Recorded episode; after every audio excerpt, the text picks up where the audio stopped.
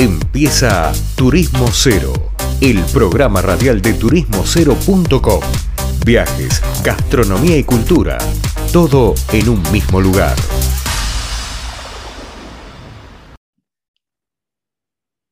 Estimados oyentes, ¿cómo andan? Seguimos acá en otro bloque de Turismo Cero Radio y en este caso vamos a hablar con alguien que la verdad tiene dos o tres cosas súper, súper interesantes para contarnos. Se trata de Abelina Vizcay-Chipi, que está en Misiones, creo que está ahora, y nos va a contar un poco, es, es eh, experta en turismo y acaba de presentar un proyecto que mejor que lo cuente ella porque no quiero meter la pata yo. Hola Abelina, ¿cómo andas? ¿Cómo estás? Bueno, un gusto saludarte. Igualmente, igualmente, y bueno, contanos un poco eh, de qué trata el camino mesopotámico, que es lo que vos presentaste y fue declarado de interés provincial hace poco. Sí, sí, eh, bueno, es eh, como bien dice, ¿no? Es un camino por la Mesopotamia argentina. La Mesopotamia argentina es la unión de tres provincias que limitan con los dos ríos más importantes, que son el río Paraná y el río Uruguay, que desembocan en nuestro río mayor, que es el río de la Plata. Sí. Pero ¿y el, camino particularmente de qué consta? O sea, ¿es un camino que tiene alguna temática puntual o solamente como una ruta turística nomás? No, no, tiene una temática que tiene la relevancia del turismo de identidad, que es una gestación de un nuevo turismo eh, que particularmente lo considero de suma importancia para todo para todo ser humano, ¿no? Porque todos los seres humanos buscamos lo que tiene que ver con nuestra identidad, con nuestros principios, con nuestros valores, con nuestras raíces. Y bueno, en este caso es, eh, ese es el, plus o, la, particularidad que tiene este circuito turístico, que, si bien une a las tres provincias, está marcado por tres postas y las tres postas están relacionadas entre sí, eh, no muy distantes una de otra, entonces eso también hace que, que el camino se vuelva llevadero, porque son ciudades que están eh, cada una en su provincia, pero a su vez están cerca y, eso hace que uno vaya también viendo la parte escénica, ¿no? Va, cambiando también el relieve y vas viendo cómo empieza en Entre Ríos, eh, con, lo que son las termas, ¿no es cierto?, el turismo de salud. Después siguen Corrientes con Yapeyú, la cuna del libertador de la patria, de San Martín, y después Apóstoles, eh, se pone de pie con lo que tiene que ver con la yerba mate, que es el producto madre de Misiones y que hace a lo que es el emblema nacional argentino, que es el, mate, ¿no? el símbolo de, argentinidad. Está bueno, me gusta la, la variante, ¿no? porque a priori son tres temas como muy separados. Por un lado, podría haber las termas, por otro lado, la historia eh, a través de San Martín, y por el otro lado, la yerba. Y uno empieza de afuera dice, ¿y qué tiene que ver todo esto? Y después, si querés, lo juntás en un recorrido y tiene todo que ver al final, ¿no? Porque es, es el agua, es la salud, es la naturaleza, y a mí me parece perfecto y valoro mucho el hecho de que se le agregue identidad a una ruta turística. ¿Cuánto tiempo te llevó este, este proyecto? ¿Hace cuánto lo venías, eh, como se dice, impulsando? Eh, hace varios meses, desde abril que empezamos a trabajar y bueno, esto, esto se, fue, se fue juntando. Pero estas tres ciudades no están eh, puestas al azar, tienen justamente una simbología muy importante, muy fuerte las tres. Eh, Yapeyú es, el, lugar donde eh, la cuna, ¿no es cierto?, de, San Martín, y Apóstoles tiene el monumento más importante de la región dedicado al Padre de la Patria, es el único íntegramente hecho en el país, ese monumento le da ese, ese contexto cultural y turístico, y Federación Entre Ríos fue fundada por el padre de San Martín. Entonces, el mismo hilo conductor está uniendo estas tres localidades ya de por sí, o sea que desde la historia vienen unidas. Y a su vez, eh, esto también tiene que ver con el mate, ¿por qué? Porque el mate, si bien la hierba tiene su producción máxima en la tierra colorada, eh, todo lo que es Corrientes también comparte, el norte de Corrientes también comparte la producción yerbatera y los, los eh, provincianos de Entre Ríos consideran que son los que más toman mate, toman más mate que agua de canilla en Entre Ríos. Entonces también estamos ligados por esto de, siempre, ¿no? Sí, de hecho. Eh, y a su vez... Sí, sí, sí, perdón, no, te quise interrumpir, perdón.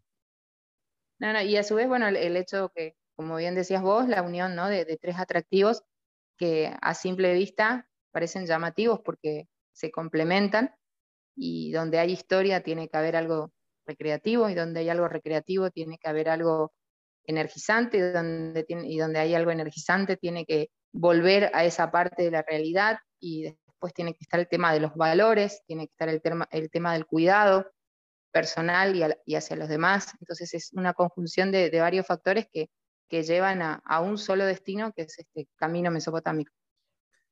Está bárbaro. El, esto fue, bueno, como, como contaba, fue declarado de interés provincial. Lo presentaste hace poco en la Feria Internacional del Turismo, en la FIT. ¿Y cuáles son los próximos pasos que, que tiene que, que estás pensando como para que esto obtenga por ahí otros, otras declaraciones de interés, otro, otro tipo de difusión? ¿Hacia dónde va el proyecto? Sí, en, abril empezamos a, gestarlo, en agosto se firmó las, las firmas de convenios con las tres provincias y desde ahí ya contamos con todo el apoyo de la provincia de Corrientes, de Entre Ríos, y Misiones lo declara así de interés eh, turístico provincial, pero ya antes Entre Ríos eh, había trabajado en eso, como así también Corrientes, ¿no?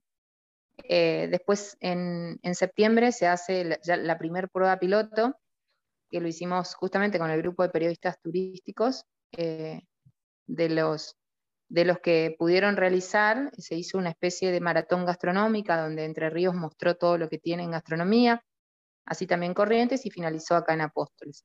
Entonces ahora el paso siguiente es el que tiene que ver con las agencias de turismo, todas las que están interesadas a nivel nacional van a realizar una especie de FAM Tour, eh, que es un, viaje de familiarización para que comprendan, entiendan y busquen todo lo que necesitan para poder vender este producto. Bien, y obviamente si se puede ir al interés turístico nacional y todo lo que genere mayor cantidad de reconocimientos, imagino. Sí, sí, tuvimos una, conversación con el ministro de Turismo de la Nación y también está al tanto y, apoyando el, el, proyecto. Bien, y antes de ir a otro tema, te quería hacer una pregunta que por ahí la gente no sabe. Si yo tengo que recorrer toda la ruta, ¿de qué cantidad de kilómetros hablamos y cuál sería el tiempo ideal para, como mínimo, poder recorrerla como corresponde? Bueno, vas a, vas a pensar que, es imposible, pero la ruta se la puede hacer en cinco horas. Es el, tiempo, el tiempo justo como para realizar eh, unida hasta el primer lugar que es Federación y después la vuelta lo mismo. Pero claro, al estar todos los atractivos turísticos culturales, cada lugar tiene lo suyo y bueno, es ahí donde el visitante se pone en contacto con cada uno de los lugares. Entonces, bueno, eh, ahí tenemos un, plan que va de tres días, después hay otro de cinco días y hay uno, un tercero de siete días que ahí ya involucra los atractivos naturales que tenemos en conjunto con el circuito, tales como los esteros de Liberá y las cataratas del Iguazú.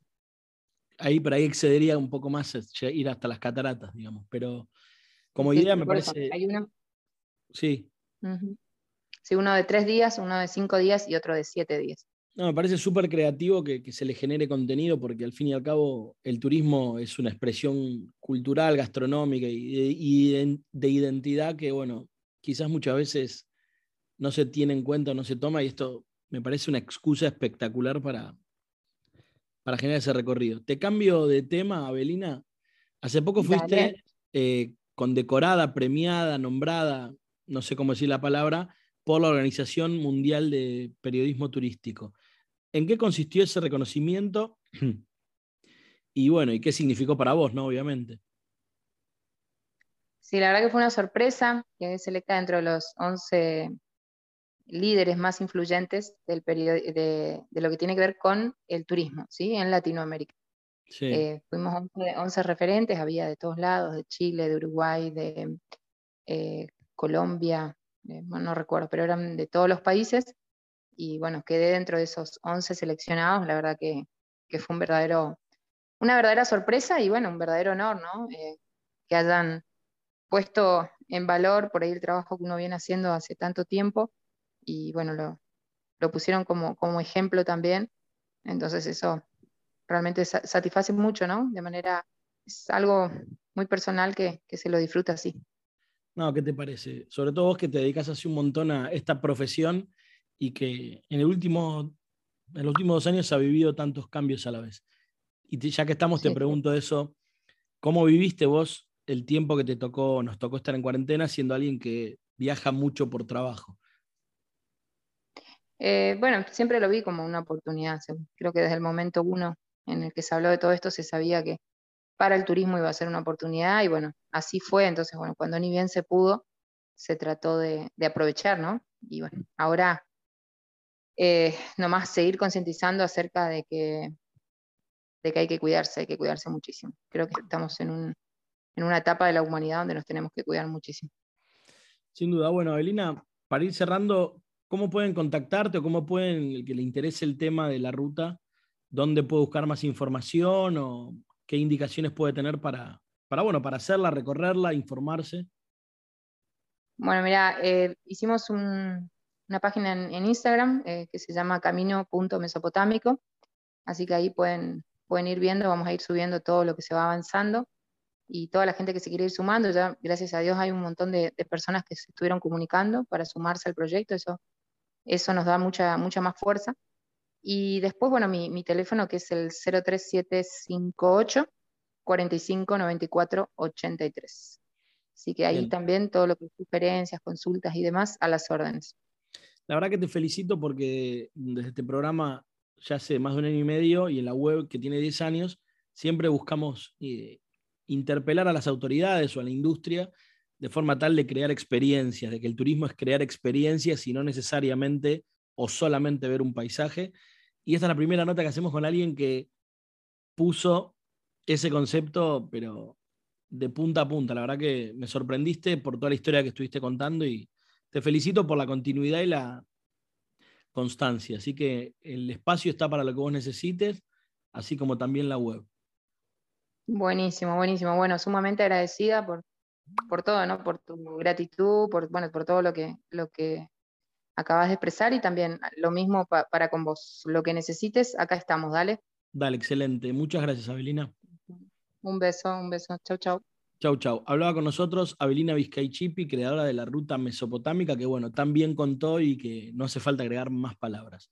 Vamos a la tanda y volvemos con más Turismo Cero Radio. Esto fue turismocero.com en radio. El punto de tu partida de tus viajes.